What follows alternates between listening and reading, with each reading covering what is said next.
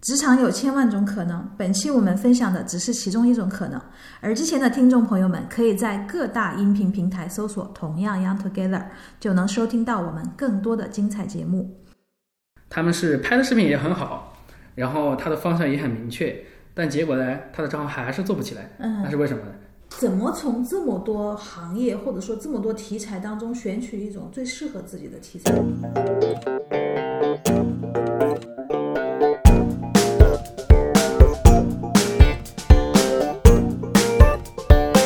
Hello，大家好，欢迎回来继续收听我们的同样 Young Together 扩音器节目。今天是我们和一帆老师聊短视频制作的下集节目，欢迎我们的一帆老师。 Hello，大家好，我是一帆。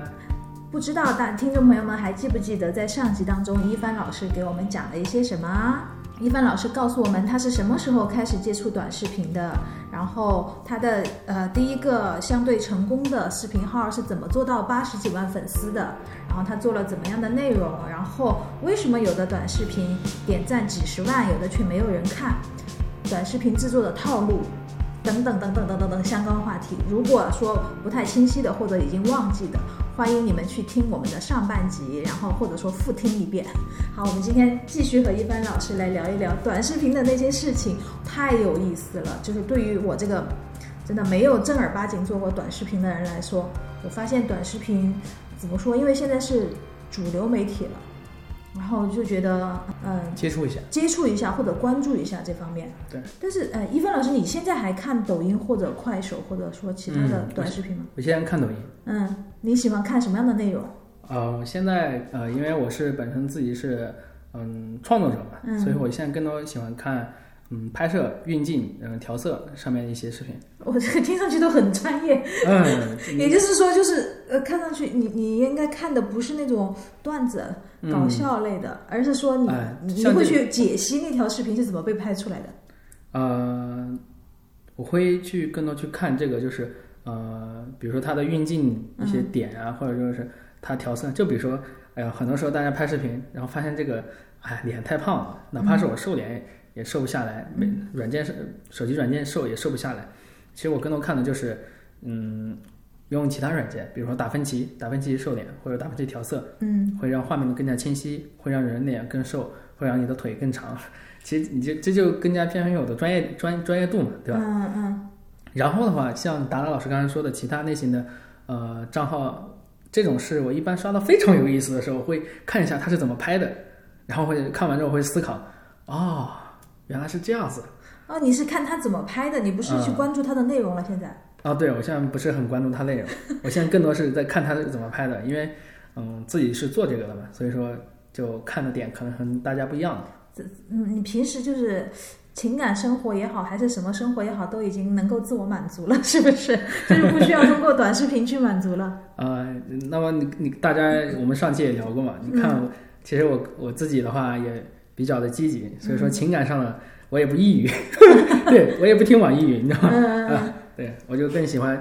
嗯，尤其是我自己现在是一个人嘛，我更加倾向于把自己，嗯、事业上搞得更加突出一点，嗯， 对，所以我更呃，而且加上我经常就是刷专业类型的视频，就导致我现在抖音打一打开，全部都是，呃，非常炫、非常酷，然后、嗯呃，要不就是技术讲解， 这样一种视频的推送。嗯，这就是之前给大家说的这个抖音给你打的标签。我的话就，我估计他给我打了一个什么标签啊？技术狂魔。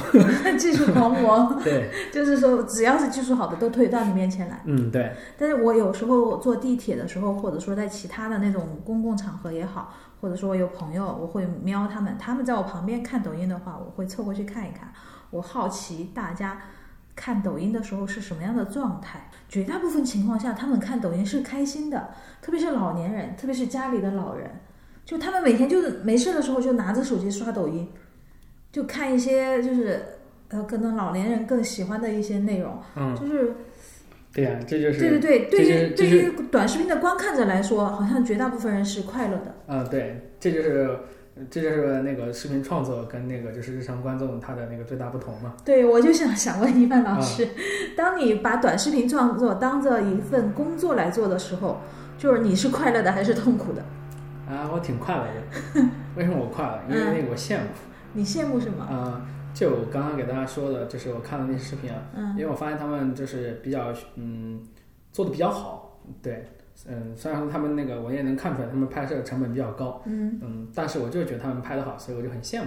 嗯，但是我我自己也在做这个，虽然我目前的可能我们的就是视频制作成本达不到他们那么高，嗯但是总是一个期望嘛，嗯对，所以说呃，尤其是我更加倾向于把自己搞得更加专业一点，所以我。嗯，看的时候我就知道，哎，这个学到了，哎，这个学一手，哎，我又学到了，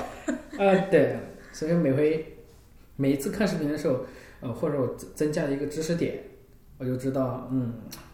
可以可以，然后我就应该打开电脑去把刚才学到的这个，呃，就是操作一下，嗯看一下是不是可行。嗯，嗯，对，那你是整体的还来说还是快乐的，啊，对，挺快乐的。但是一条短视频，你嗯嗯，从那个前期的策划嗯，对吧？对然后到脚本，到什么分镜还是怎么样，分镜到最后拍拍摄，嗯，你整个过程熬夜啊什么什么的，你你都你都觉得是让你快乐的，嗯，有没有痛苦现在地的方？话， 呃，现在的这个就是做短视频的，呃，加班，其其实这基本上都属于互联网公司嘛，嗯或者就是之前由于疫情影响导致那个传统影视公司，然后转到新媒体业务拍摄这一块儿的公司，其实做抖音还是一个相对来说比较简单的一个活儿，啊，对，所以说他们基本上也不太会出现加班，所以这是为什么很多年轻人一看，哎，哎，我既能拍视频，我也我有的时候我还能吃到一些好吃的，玩到一些好玩的，或者去呃别的地方逛逛，然后还能把工作解决，然后还能嗯、呃有有效果有业绩，这太好了。所以这是为什么很多人年轻人，嗯，比如说九零后或者零零后，哎嗯、非常想要去了解这样一这样一个抖音平台，你对你是你你说的这个是整个短视频行业，对呃，都是这类似这样的生态吗？目前嗯，是哎的，就加班真的没有想象我们想象中的那么多，因为它也算是广告的一种，或者说一种内容创造的一种。一一提到内容创造，就是那就是离不开的就是加班。其实其实也有，但是那非常极端了。我给大家举一个比较伤心的例子。嗯，嗯，我不知道大家知不知道那个红红宇，呃，就是你可以给我们讲一下。嗯，它属于大胃王系列，嗯，就是嗯浪味仙，知道吗？知道。哎，知道吧？红宇就是跟浪味仙他们俩，他们是两个人，嗯，一个泡泡龙，嗯呃，然后一个呃红宇老师，他们经常去呃打卡那些就是餐厅，嗯嗯，就就是这些餐厅给他上一课，嗯，这个听过吗？没有。没有啊。嗯，嗯你可以给我们然讲后一下，分享一下。他们就是每一条的视频都是去打卡一个餐厅，嗯然后给他上给老板上一课，因为他们打卡的餐厅基本上都是自助嘛，嗯嗯，然后他们两个非常体型非常壮，他们每一次都会吃大量的食物，嗯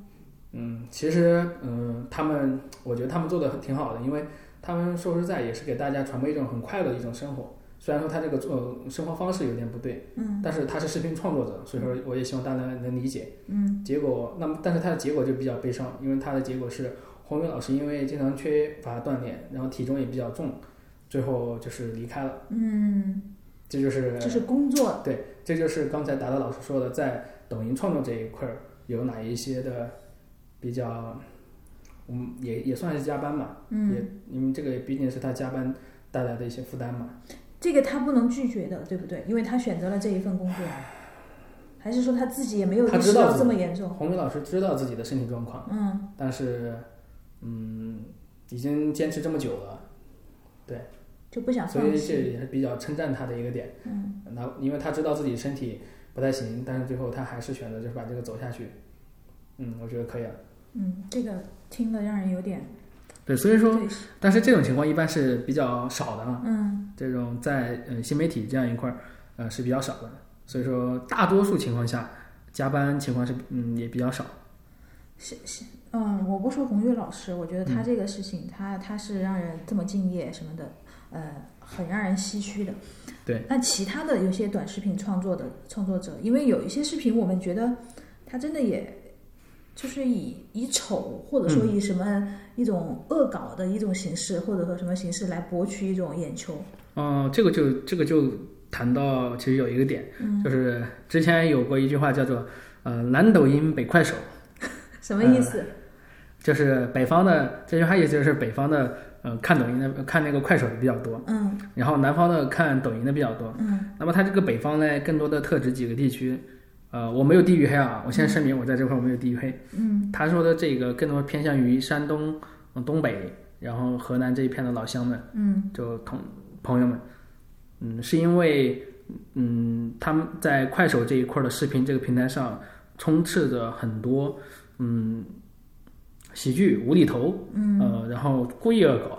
对，你能看出来他是在故意恶搞。嗯嗯，但是他就是每天都发， 然后就有非常多，但嗯，然后他们那边人也特别喜欢看，嗯那这就是视频平台调性不一样嘛。嗯所以根据调研的话，嗯，快手一般在三四五线，嗯，就是安装的量比较多。嗯，抖音的话在一二三线，它的那个呃软件的安装量比较多，嗯，这是调研出来的一个数据。就是人群是因为呃内容创作者而而分的，嗯，对的，是的。所以在不同的地方的话，它视频上，嗯、视频平台它所发布的视频内容，嗯说实在，以及它的品质，还是有一定的区分的。嗯，因为如果朋听众朋友们想自己做一个短视频内容的生产者，通过一帆老师刚才给我们的讲解，就是你评估一下自己的创作的内容和风格或者说方式是什么样子的，对，你你选择不同的平台，你不对要投错平台了，会对有点浪费。嗯，但快手也有一个比较好的一个点，嗯嗯，给大家举个例子啊，你像快手现在普遍三四五线嘛，嗯所以说他们快手上面有很多的，嗯，就是卖货，卖什么样的货，呃，稍微就是呃非常优惠的一些一些货，嗯，这个在快手上，呃，你别看它，你别看它便宜，但是它确实做这个也比较多，因为大家说实在也知道，不是每一个人他的月薪都能超过五千、嗯超过一万的。就我们统计数国家统计数据而言，超过五千的，呃，好像也就是百分之多少，没有百分之就不会有太多。嗯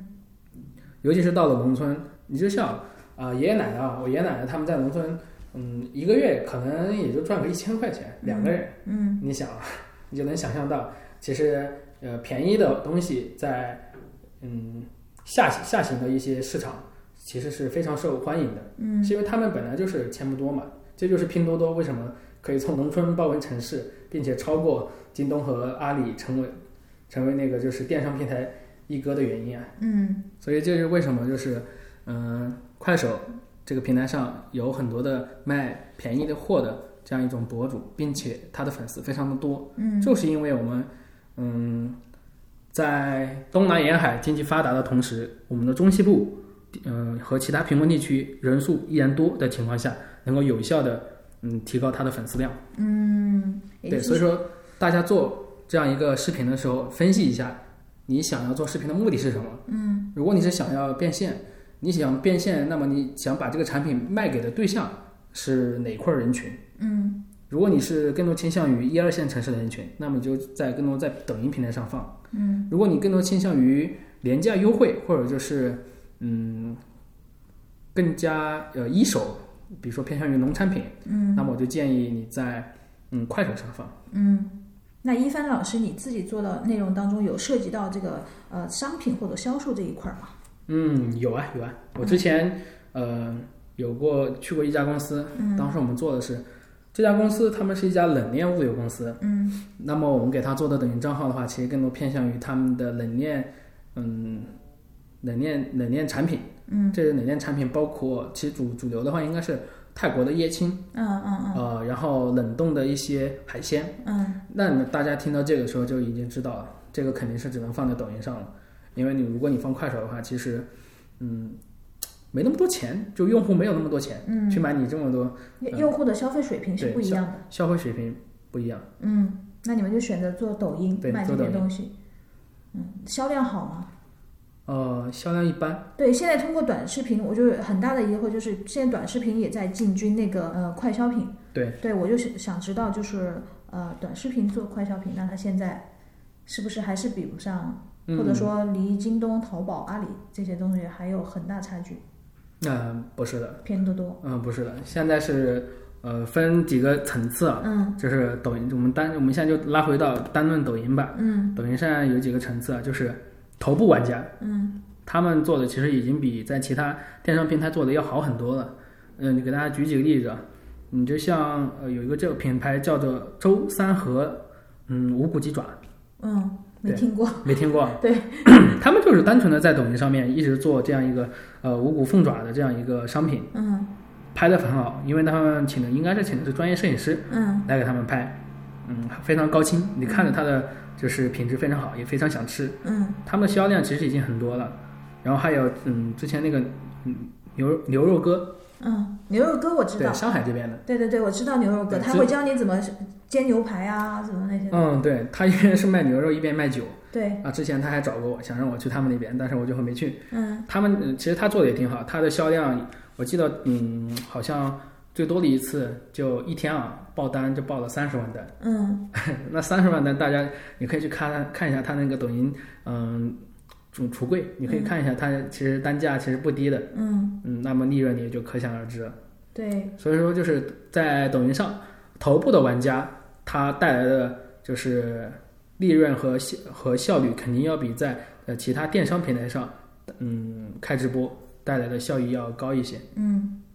嗯，大家也知道，现在就是淘宝卖货，如果你不直播，如果如果你不直播，他会给你限流的。但是你就是淘宝再直播，再不限流，也依旧没有那个就是抖音上抖音电商这一块儿带来的那个就是播放量和那个观众数级要大。就是在线用户，它对同时在线用户那个数据够大。对，所以这是为什么就是因为你现在有的时候看新闻，你会看到呃阿里跟那个字节这边有一些有一些就是针锋相对。嗯是因为呃，抖音现在字节跳动他们现在就在抢占这样一个市场。嗯，那那其实就是说，这些短视频的呃平台，除了本身短视频内容就已经能够抓住一些用户了，它现在还还加上了直播带货呀，还有这些什么的，所以我我就很好奇的一点就是，呃，类似于抖音、快手这些的短视频 APP 也好，平台也好，它到底是什么东西让人上瘾？就是每天你就不自觉的想去打开刷一下。哦，他为什么就会有人上瘾，对吧？嗯对对对，我觉得有一些人上瘾了，说我们身边的老人也好，他们会固定的看，每天都在看，嗯然后小孩儿也是。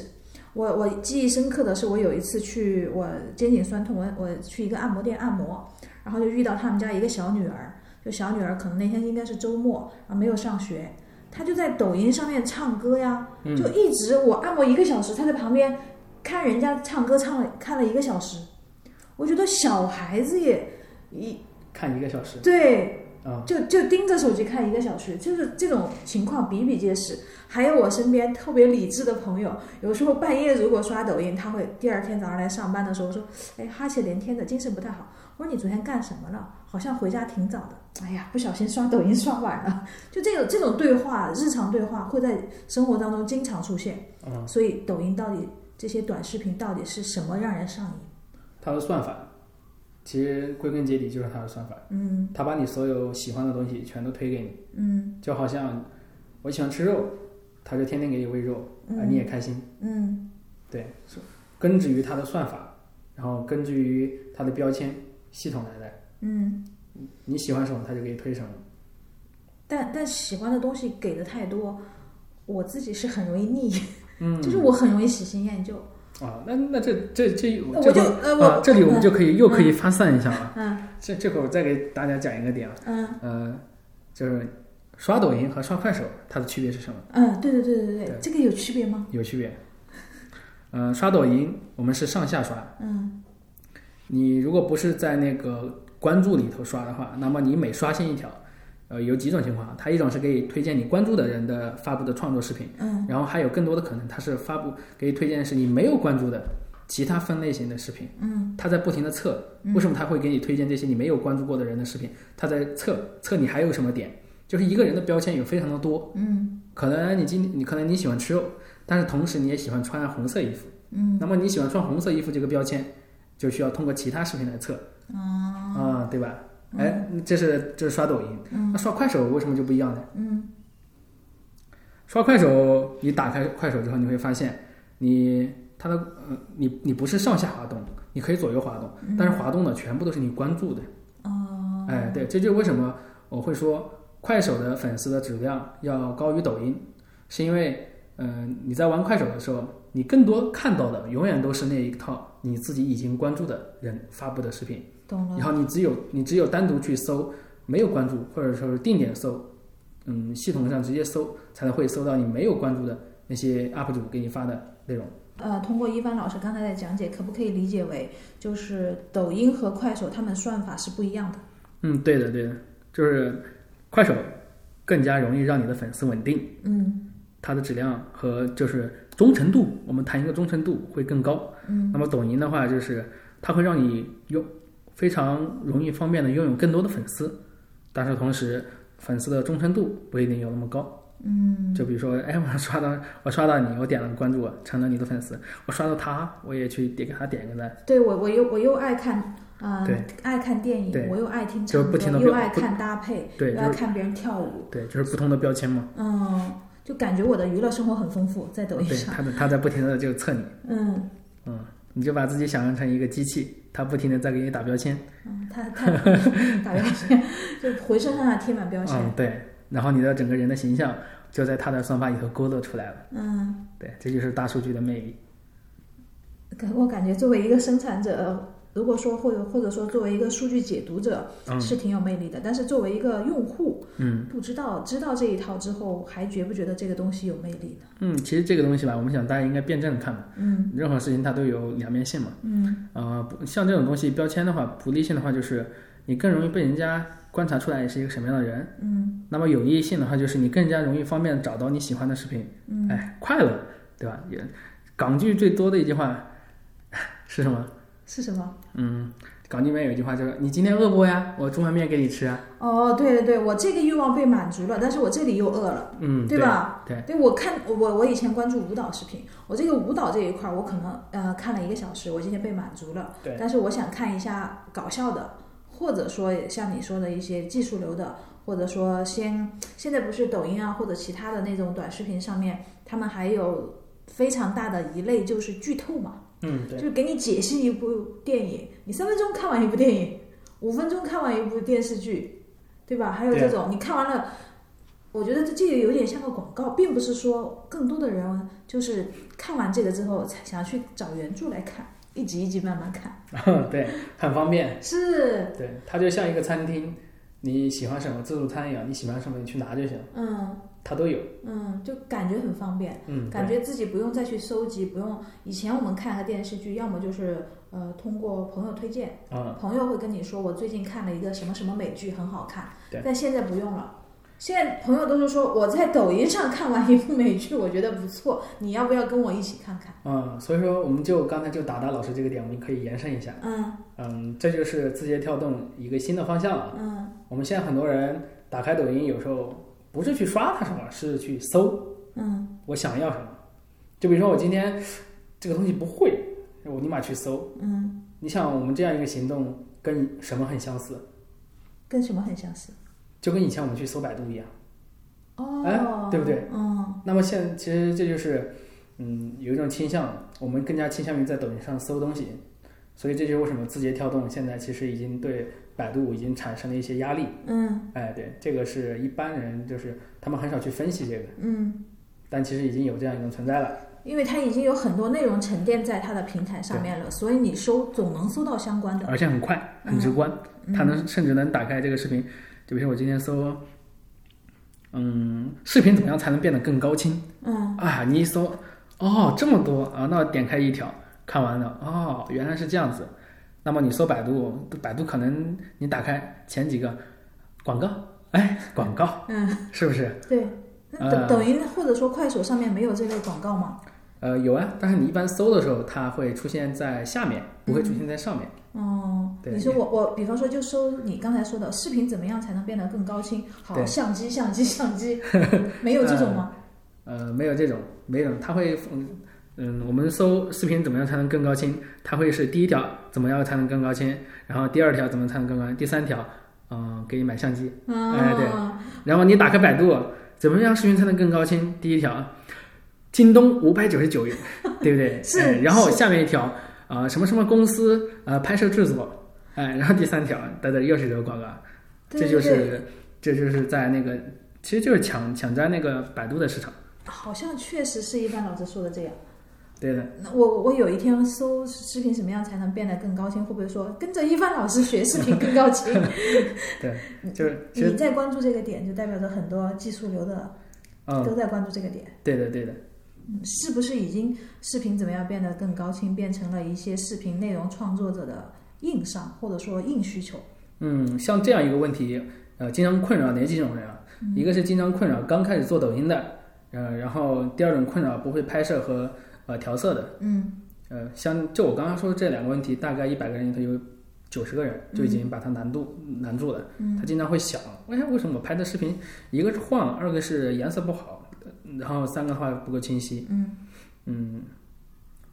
那么这样一个问题，其实可以从很多个方面去给它解决。一个是你拍摄的设备，对吧？你拍摄设备决定了你的上限。嗯然后其次的话是，嗯，你在哪个平台，你是用什么上传的？你用手机上传的话，肯定会压缩一些。嗯但是如果你用那个抖音他们网页端上传的话，它会给你保留保留的更好一点。嗯然后其次的话就是，嗯，你的灯光嘛，就是你的层次感，其实清晰跟层次感是有很大很大的一个关系的。嗯嗯，如果说你在一个很暗的环境下，你就那么一拍，那么它肯定是哪怕它再清晰，它也是黑的。嗯也你是看不见人脸的。但是如果说在这样一个情况下，稍微给你的面部来一点光啊，那么你的整个人就凸显出来了。嗯这个叫做在摄影里面其实就是突出主体。嗯那么就是你传上去之后，就肯定要比之前那个纯黑色的环境下拍摄的要更加的呃高清一点。嗯然后第四个的话就是它的码率，嗯，我们知道一般视频的话，呃是二十四帧嘛，嗯，但是如一果秒二十四帧。对，一米二十四帧，这样嗯子你的人、人眼的话才会不会感觉它一卡一卡一卡。嗯如果说你可以把这个视频就是拉到五十帧或者六十帧，那么它就很非常的顺滑。那那个以前的我们说的四 K，嗯，像什么李安拍的四 K，、啊、那个这是个的多少话，多少这个就是分辨率。帧啊，哎、对，分辨率，分辨率，我们现在手机一般的话，竖拍的话有五六零乘九四零，嗯嗯，还有一种就是七二八乘幺二八零，然后还这个这两种的话，其实呃现在已经有点低端了。嗯正常情况下，我们现在一般都是拍的是幺零八零乘以幺九二零，嗯，这个是经常听这见的，个是二 K，这个是高清，嗯，这个是经常听见的一个，对，你就把这个理解成高清。嗯然后四 K 的话，嗯，就需要一些，呃，如果你是手机拍的话，就需要一些贵的手机了，呃，就比如说华为，啊、我们不打广告啊，我们不打广 告，呃，没就比如说高端没有华为付嘛，没有付钱给我 们打广嗯，告，对，嗯，就华为高端机或者就是苹果机，嗯它里面都会有一个高清，嗯、四 K 拍摄，嗯哎，那么这个拍摄下来，肯定放大之后，哪怕你二倍的双倍放大，它依旧是二 K 的，嗯。就是一个数字关系嘛。既然一帆老师你你已经讲到了那个呃手机拍摄这一块儿，对，嗯、我前一段时间朋友问过我一个问题，因为过年期间我们不是看到了，对过年期间用苹果手机拍了，他就问我说，为什么手机拍出来这么清晰，我的手机拍不出来呢？我也是用的苹果呀，啊、对我所以回说答不了啊他这所个，以我们在设备设备相同的情况下，嗯那么决定视频画质的时候，就是它的灯光了，嗯它的就是主体和层主体的层次感，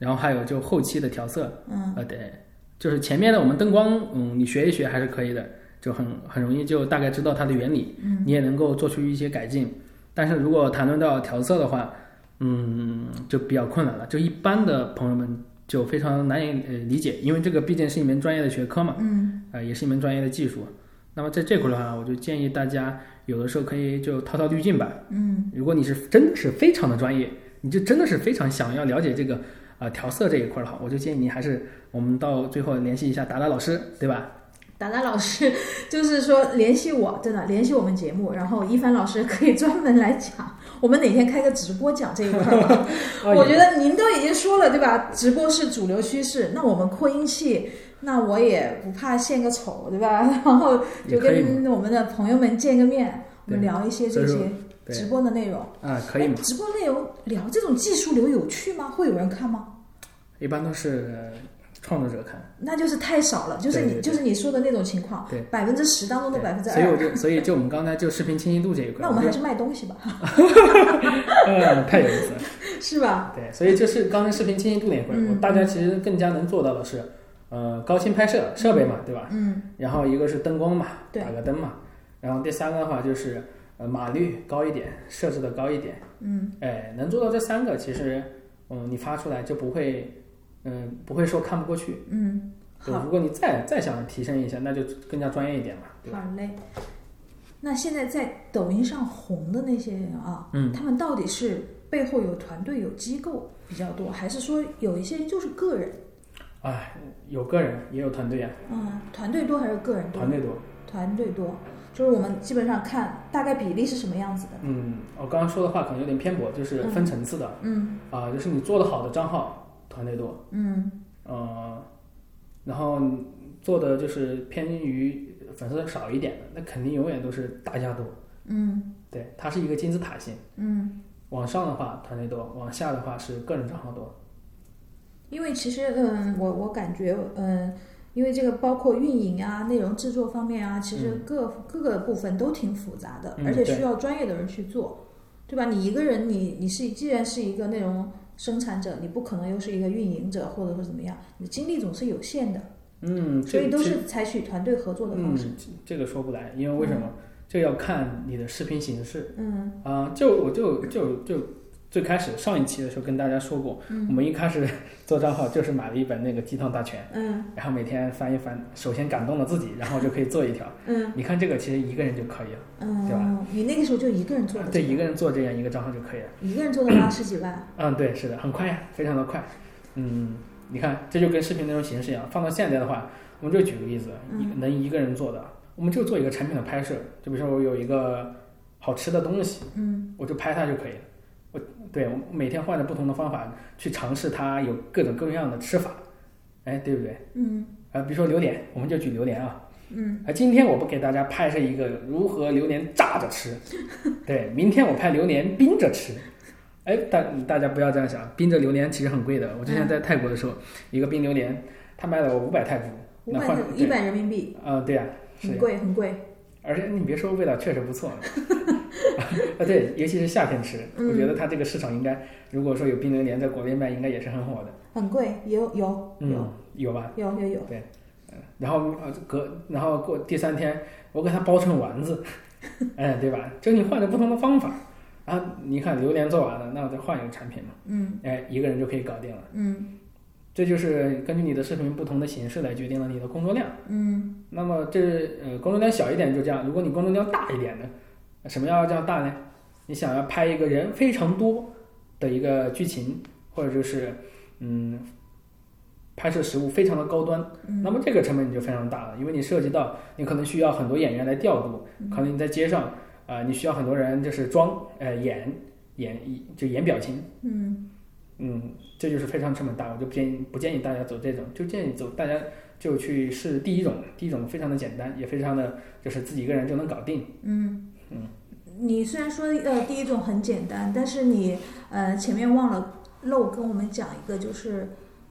怎么从这么多行业或者说这么多题材当中选取一种最适合自己的题材呢？或者说最容易火的题材呢？哦啊最容易哦火的题材对，呀、这个最听众容易朋友们让最想知道。最容易让你火的对对对不最对容易让啊，呃对那个这生产这个就很这，我觉得这我很适合回答这个问题啊。嗯就是我之前做公司呃账号是这样子的，但是我当时在公司负责这样一个账号，同时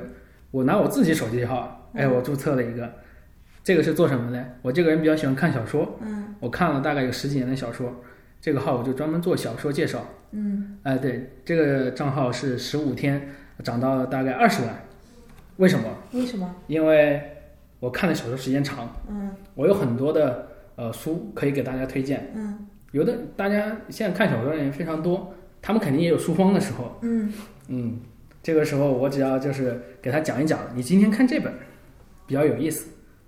哎，他觉得不错，他就关注了。嗯而且这个账号名字很有意思，我当时坐的旁边坐的呃有个同事，他的名字叫子君，嗯、我觉得这名字真好听，比我这一翻，哎、这个简直要高雅太多了。嗯，然然后后当即把那个账号名称改成子君读书。自己用书用了别人的名字，哎，也不能说，呃，他不知道，对他吧不知道对他不知道，这是我自己，呃，自己一个人就偷偷做的。嗯，他给了呃你，但是我觉得他这个读起来也非常的文雅，啊，对吧？非常的文雅。就这样一个账号，我天天每天花的时间也很短，我只需要把我觉得非常有意思的书，然后列成一个单子，嗯然后呃打出来，给它加一段 BGM，嗯我就记得其中有一条视频，嗯、一天给我涨了大概十五万粉丝。你你不后期配音吗？你只是一开始我的第一条配的，嗯但后来好好后来我发现我自己配音，一个是就是因为配音的时候经常会断断续续的嘛，就增加了工作量，嗯，然后可能有的人觉得说我声音不行，嗯，哎。那我痛定思痛嘛，我就想着加 BGM 吧，我就不配音了，嗯，我只需要在那个书单里头加一些效果，嗯，就是比如说，呃，图片跟图片擦，就是这样闪现过去，嗯，啊，加这些效果，那就很快了。我一天可以，呃如果说我当时专门自己做这个话，我一天可以甚至可以做到四根五根四跟五个，啊，对，但也就是没必也要就。是说你就是一个书名加一个内容简介，嗯，对，是的，内容简介是你自己写的，啊，对，自己写自己提炼的，啊，自己提炼的，因为我看的书非常多。你看啊，这就是基于你擅长的方向去做这样一件事情，嗯。那么你成功的概率就非常的高。我因为但但是我也看很多那个、就别人推荐，但是我有时候我我自己试过，我书荒的时候，呃，去看别人推荐，我发现一般般啊。一般般啊，对他的书好像不是很喜欢，我觉得这个有一个那说明试错率。啊，这个这个就很有意思。就我当时大概十五天啊，嗯我一天一根嘛，嗯我发了十几条，嗯其实前面有大概七八条，啊、每天也就是嗯一千个点赞或者两千个点赞，嗯你看其实就一般嘛，嗯对吧？嗯，但是哎，就有一条，我当时那一条好像是呃五本最搞笑的小说，嗯对吧？搞笑嘛，我想大家看的人比较多，然后我就把这个发出来，就就那条视频就爆了。所以这个就是你可以测一下不同类型嘛，嗯，对。但是归根结底，它的方向永远都是在小说这一块儿，对，属于小说分类。嗯所以说，如果大家要做，首先，呃，要先问自己，问自己什么？哎，我的能力是什么？我擅长什么？嗯然后我在我擅长的这个方向，我能不能去做一样这样的事情？嗯就是发挥自己的长处，不要去接触这个，嗯，不要太过盲目自信，去接触那个你没尝试过，或者你你只是单纯看了一下人家做的非常好，然后你就想去做。这个的话，我觉得你很容易失败。嗯首先，你可以先试试，把自己的这样一个就是积极性调动起来，因为你很擅长这个。我看了十几年的小说，也不是白看的但是你看了十几年的小说都记得吗？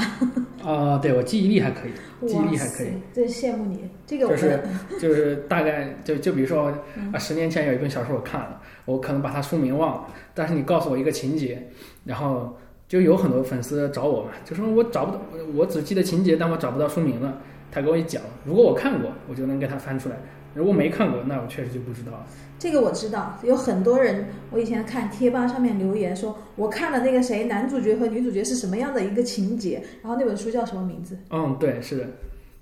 当网然络网络文学创作者越来越多之后，你发现这类似情节越来越多。 哎，这个就是这个就很正常嘛，就是嗯呃，创意就是文学创作这一块的创意，其实嗯、文化人的事情怎么能叫抄嘞？嗯，对吧？ 啊，夸张！你这个这个总结真的是太到 位了。对嗯对对对。那关于有一句话，我在网络上看到的，就是个人品牌的最好时代已经来临。那些在抖音上走红的素人告诉我们，要出名十五秒就够了。嗯，就对于这句话，一帆老师你怎么看？我觉得很对，为什么啊？嗯就是如果你新开一个账号， 啊，这是我们之前有失败的案例，啊就是你一开始你就发一分钟的视频，嗯那我相相信一分钟视频如果不是特别的精彩，啊大多数人可能看到嗯十秒的时候，他就会下一个。嗯所以说在最开始最短的那十五秒里头，抓住观众的这个呃注意力，然后让他觉得开心，觉得有用，觉得感动啊，觉得今天学到了，嗯他就会他才会去给你点。如果你超过十五秒的话，除非你这个视频真的是他对后面的有期望，对十五秒后面的事情他非常的想要学，嗯，那么他立马就会划走。所以这个话我觉得是没有错的。嗯，也就是说，呃，普通的人可以通过十五秒的视频去学习到一些东西。嗯，对然。后对于做视频的人来说，十五秒你只要那个内容够好，你也可能会爆红。嗯，对，那红了之后呢？现在还能通过做短视频变现吗？可以啊。嗯，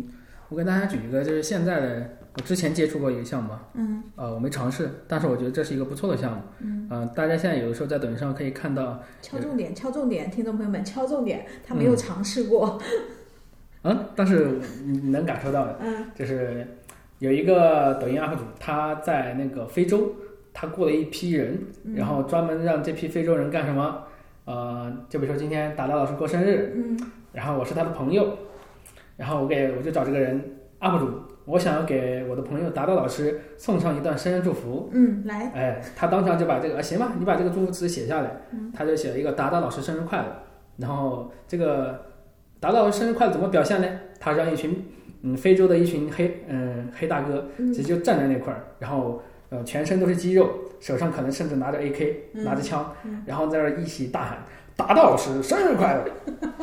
哎，对吧？有意思吧？嗯嗯，像他这样一种视频啊，嗯，可能是他按照字数，呃，十个字好像是一百一百五还是一百三，嗯然后二十个字又不一样，它是根据字数来做它的那个就是价格的变动，它是收费的，收费的，嗯人家要吃饭的嘛。嗯呃，当时我就想要去做他的那个代理，做代理的形式就是想要就开一个账号，哎，结果发现啊，已经有人在做了，是不是那个呃黑大哥抬抬棺或者干嘛的那个？嗯，不是的，不是那个嗯对，就一群那个，比如说，就一群非洲人，或者一群阿拉伯人，或者一群泰国人，就站在那块儿给你说生日快乐， 嗯嗯，越美越越越越越来越美，嗯哎，但是他们的点就在于非常的搞笑，这是一个很不错的一个新型的生日礼物的一种表现方式。嗯嗯，你有一个就是抖音 UP 主，他就是做这个的，他通过就是接粉丝的这种订单，然后再跟非洲那边的老板呃谈这样一个，然后每一单他可以获取大概十到二十元的这样一个收益，嗯啊，这就很现实，而且是最近呃就是比较多的一种形式吧。我们再把刚才那个就是喊话的这样一个形式，再变成一幅沙画，嗯，形式又变了。对，给你对画一幅，画，再变成他用字给你不停呃写人名，写写出一幅画，写出一幅人脸，写出一幅肖像画来。嗯哎，这又是一种形式，嗯就是它的其实它的归根结底，它的内容变了，但是它的形式没有变化。嗯哎，你看这是不是盈利了？这就实现了转化。这就是泰国人，对，还有对那个啊阿阿阿埃及阿拉伯人对，，对他们后面是个那个金字塔。嗯，就是这个的话，我之前问非洲那边老板，那个老板说他们是公益嘛，嗯，公不公益 我也我也不知道。肯定但要有是成本的吧？对，成本的话就是那群那群小孩或者是那群那个非洲呃朋友他们的那个人工费嘛。嗯至于他最后的收益我也不知道，但是你确实可以通过呃做抖音，然后带取流量，然后做他的代理，然后给他拿不同的价格赚取差价。哇，这个我不得不说是一个非常有意思的行为。嗯，我对自己就觉得又解决了那边人的就业问题，对对，又又满足了这边的需求，对而且关键是它成本还不高。啊、对，大家可以在这里敲黑板，划重点。嗯，我们可以把里面的这个就是嗯喊话换成其他的东西，换成国内的东西。嗯就换成我刚刚跟你说的，就是沙画呀，呃，那个吊坠呀，就比如说水晶吊坠里头刻着名字，嗯呃，最主要的是你的产品，就是它里面的内容你要选好，然后你再做这样一个账号，你你就可以很轻松的变现。对，你说这个我知道，我突然间想起一个，我嗯前一段时间偶尔看到的一个 UP 主，他做的是送你一朵云，嗯，哦对，对这吧个这个也很火，那个很火，很火的。他每年他就是一个小伙子，大学毕业了之后，他就每年光是做那个云，我记得他这个好像也已很啊经忙发家了，已经发家了，对他每已年经的发家收入上百万，好像是。对，是的，对，我就觉得他找到了一个很细很细的点，很擅长的点，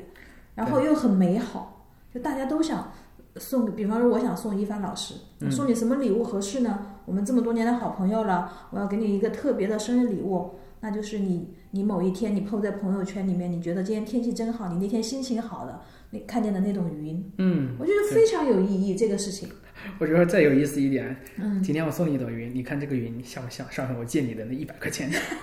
怎么样？要通过云来还钱？哇，那个云比的那一百块钱更贵一点， 是吧？嗯要贵一点。 意思到这个，那我们把嗯一百加一下嘛，加到一万嘛。你看这个云像不像上回那个你借我那一万块钱？嗯哎，对吧？我们既送了呃礼物，然后又又又巧妙而不失不失尴尬的，就是问了一下他，对， 为了呃催账，现在要走这么曲折了 吗？啊，现在欠钱的是大爷了，我 们得跪好着。朋友之间已经不能直说了，是不是？嗯，这个要概要送一朵云了。其实好朋友们就是呃定，我一般像我一般一般借钱的话，我会问一下，就哪怕这个朋友再亲，我会问一下，嗯，你打计划什么时候还？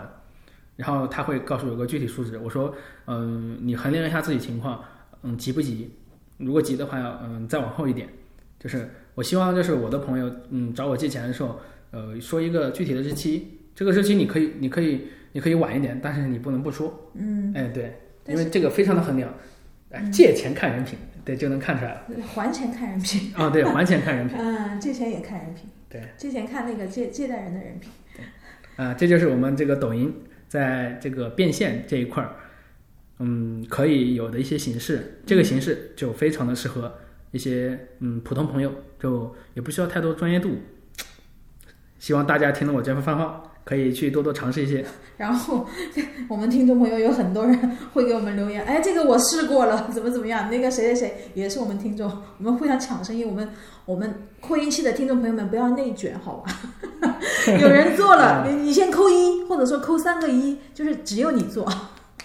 其实有的时候竞争也没关系，嗯，只是吧要只要是你做的量，就是粉丝量比他大，那么有时候你可能从那个嗯、呃一手货源那边拿到更优惠的价格。但我觉得一帆老师应该给我们的就听众朋友们，嗯我们多来聊一些这些，让大家思路开阔头一头点脑风暴，思路开阔一点。啊、你这个讲的就像我思路开阔 了，你看过了啊。对对对对，但是啊我对没有非洲的亲戚朋友啊， 怎么办？哎不一定非洲嘛，你就换成其他的地方也可以。嗯，对然后现在这么这么多的人，全中国你看啊，好几亿人都是他们的视频、短视频用户。然后呢，生产者，我觉得我虽然没有一个具体的统计数据，我只觉得是大几百万或者说更多的，可能肯定是有的。嗯、那现在进入短视频领域，那还能红吗？除了你刚刚就是解答我们的一种变现方式以外，就现在红是不是比最开始短视频红的时候更难？嗯，肯定的。嗯，为什么？因为说实在，很多的创意，呃，都用掉了。就是创意这个东西，如果你不是非常的有才，那么其实很多时候有的创意都是互搬互套，嗯，无非无非就是给他换个人，换个换个感觉，嗯，对不对？嗯，所以说现在的话，你要做短视频，你想红，你可能就是，嗯，如果你是要做剧情类的，可能就更多需要你的这个脚本创作能力。不管你是想要感感动、搞笑，还是带一些东西，嗯，那么你在创作这一块儿，脚本创作这一块儿，你就需要更多的下下力气，比肯定要比那个两年前下力气的多。嗯，然后你在如果你不想做剧情类的，你想做那个嗯产品类型的拍摄的，或者是呃带货呀这种一些的话，那么这种的话，我觉得。呃，无所谓，因为这种东西，每个不同的产品其实，呃，有非常多的其他竞品可以给你借，就是，嗯，就是成功是可以复制的，嗯，你有非常多的其他竞品，你可以拿来就是呃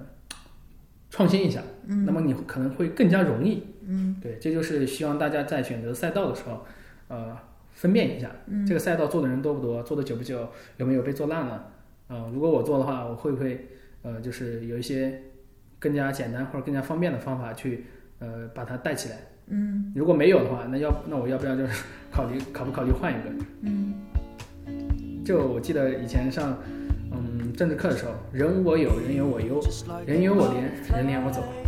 让我走。哎，对，也就是说，你可能是呃呃，以后未来就是有一批人，就是说或者说已经享受过这个短视频红利的人，他们可能会跳到其呃他的流量去这种地方去去做其他的一种另外新形式嗯，的。对，虽然换目形式，前还不知道是什么，对，有可能是以后的什么 VR 啊，或者什么 AR 啊，或者什么嗯，对，虚就拟就偶是畅想像以。后嘛，对吧对？虚拟偶像，现在你看，我好像看到短视频平台虚拟偶像也出来了。